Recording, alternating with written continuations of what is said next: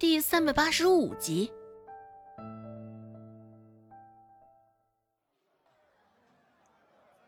同济酒楼的饭菜真的远不如致远酒楼。不过不管如何，能够尝到专业庖丁做的饭菜，周芷已经是心满意足了。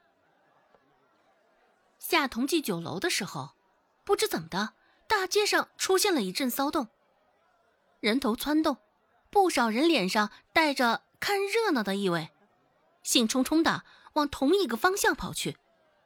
这倒是有几分的稀奇。上回放过了他一回，这回 可算是将他抓住了。哎哎，是啊，这告示都贴了多少天了？我看呐，再不将他抓住，县令的怪毛病又得起了。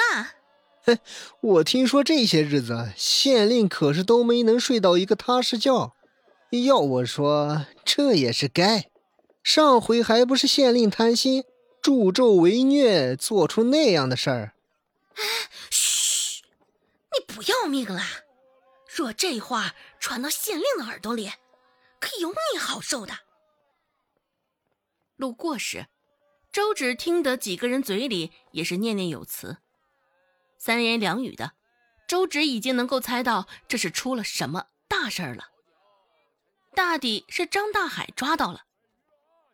这对于不少人来说。都是一件天大的好事，对于周芷来说也是同样如此。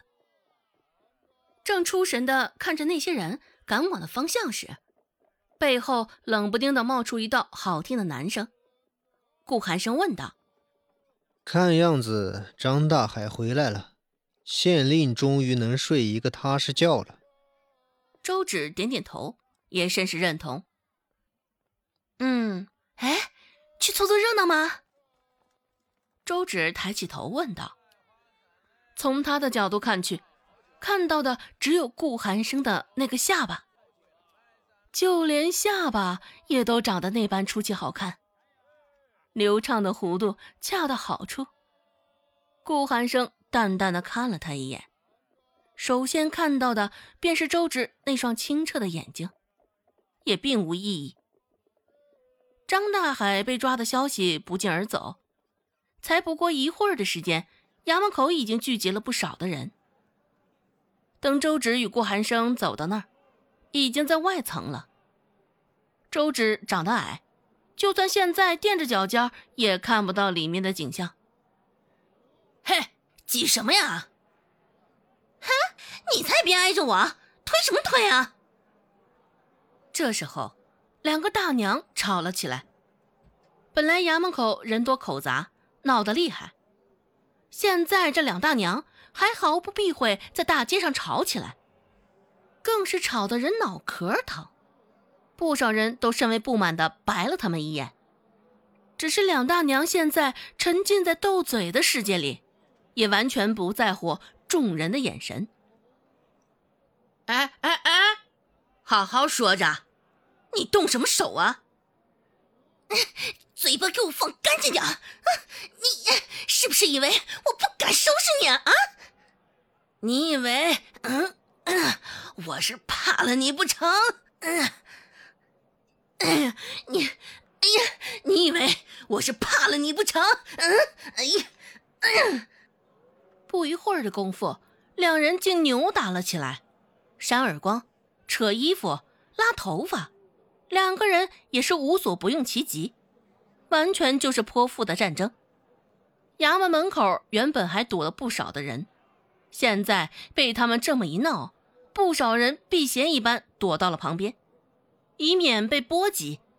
周芷也刚想躲开，只是抬脚已经来不及了。那两个大娘不知道什么时候已经扭打到周芷面前，或许是流年不利。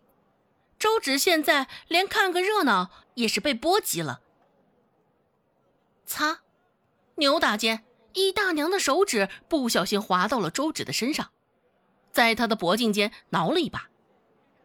周芷的皮肤很是白嫩，这么一抓，很快脖颈间就被抓破了皮儿，红色的血痕子甚是明显。顾寒生皱了皱眉，满脸冷漠的挡在周芷面前，抓起那两人的手臂，也终于止住了那大娘的扭打。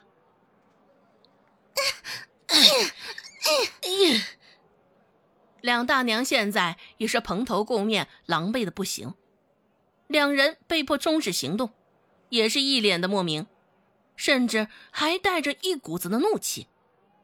只是奈何顾寒生的气场过于强大。原本大娘们还想叨叨数落几句，只是现在视线触及到顾寒生冷若冰霜的那张脸，两人俱是不敢多言。打他！顾寒生对着其中一个较高的大娘说道。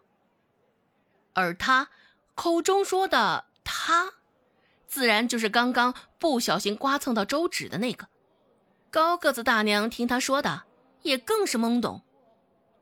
怎么莫名其妙，他还有了帮手来着？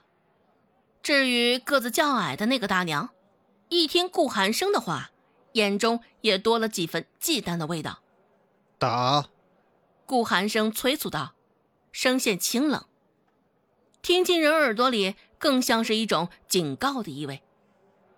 呃，这……那高个子大娘诚惶诚恐，也是受了顾寒生声音的蛊惑。一巴掌打上了那大娘的脸上，顾寒生说道：“继续。”啪！顾寒生转过身，问向周芷：“疼吗？”周芷也没有从眼前的闹剧中回过神来，冷不丁听到顾寒生这么问，心里头也是一阵茫然，抬了抬脖子，也看不到脖颈间现在是什么情况。一开始还没有什么感觉，不过。也不知道是因为现在时间久了，还是因为顾寒生提醒了一句，脖颈上现在刺刺的痛意，倒是渐渐蔓延开了。